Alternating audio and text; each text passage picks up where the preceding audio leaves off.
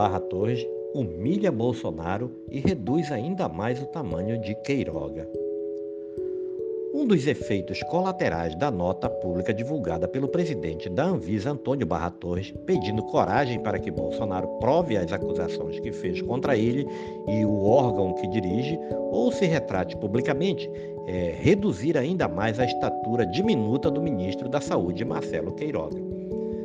Se o senhor dispõe de informações que levantem o menor indício de corrupção sobre este brasileiro, não perca tempo nem prevarique, senhor presidente determine imediata investigação policial sobre a minha pessoa. Aliás, sobre qualquer um que trabalhe hoje na Visa, que com orgulho eu tenho o privilégio de integrar. Escreveu Barra Torres.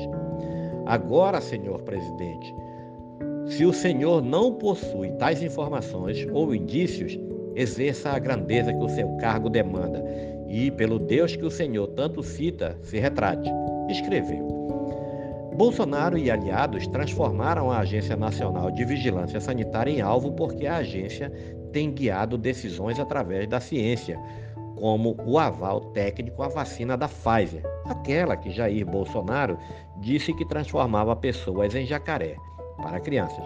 Em sua cruzada contra a proteção das crianças, Bolsonaro insinuou que a Agência Nacional de Vigilância Sanitária tem interesses escusos por trás da liberação do imunizante e diz não saber a pressa para aprovar produtos que salvariam crianças.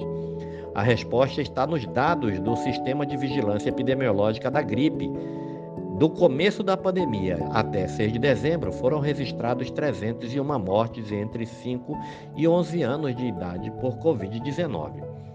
O texto do contra-almirante é uma chulapada elegante em um Bolsonaro que, ironicamente, vive de, de lacração. Não seria surpresa caso o gabinete do ódio que opera dentro do Palácio do Planalto esteja preparando alguma fake para que a nota pública não fique sem resposta junto ao bolsonarismo raiz. Afinal, o presidente precisa manter a aura de mito para sua base de apoiadores. Apesar da manutenção de a estabilidade do serviço público ser fundamental para que funcionários possam peitar ordens ilegais e estapafúrdia de políticos, proteção que muita gente adoraria ver removida em uma reforma administrativa, a diferença entre eles vai além da garantia de mandato de Barra Torres, que não pode ser demitido até 21 de dezembro de 2024. Há diretores de autarquias federais que, por proximidade de pensamento ou planejamento de seu futuro político, não peitam presidentes. Pelo contrário, preferem bajulá-los em detrimento ao interesse público, o que não tem sido o caso de Barra Torres e da Anvisa, que colocam a saúde coletiva acima dos interesses eleitorais e ideológicos de Bolsonaro.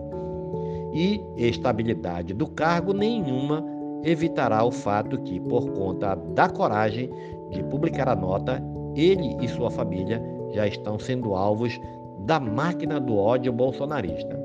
Já Marcelo Queiroga não foi reduzido à condição análogo à de escravo, crime previsto no artigo 149 do Código Penal.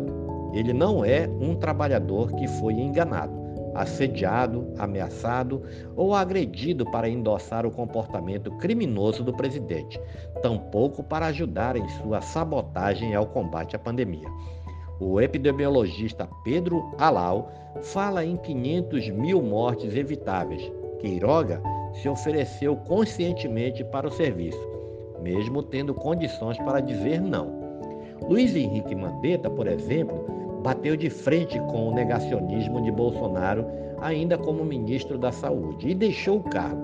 Nelson Taik não quis endossar a política de entupir os brasileiros de cloroquina e também vazou. Queiroga, por outro lado, aceitou se tornar cúmplice não só do morticínio de adultos, mas também o de crianças, ao fazer de tudo ao seu alcance para atrasar a vacina a pessoas de 5 a 11 anos de idade.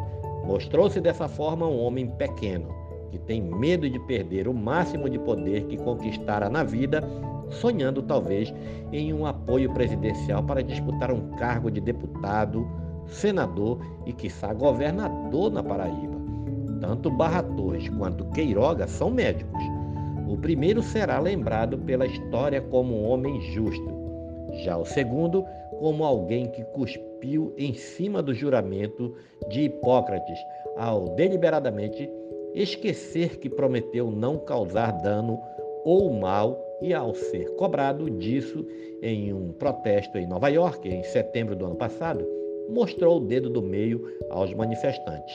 Um homem que, ao ser convidado a escolher onde ficaria eternizado na história, preferiu a lata do lixo. Esta é a coluna de Leonardo Sakamoto e este é o nosso podcast de hoje do site newsrondônia.com.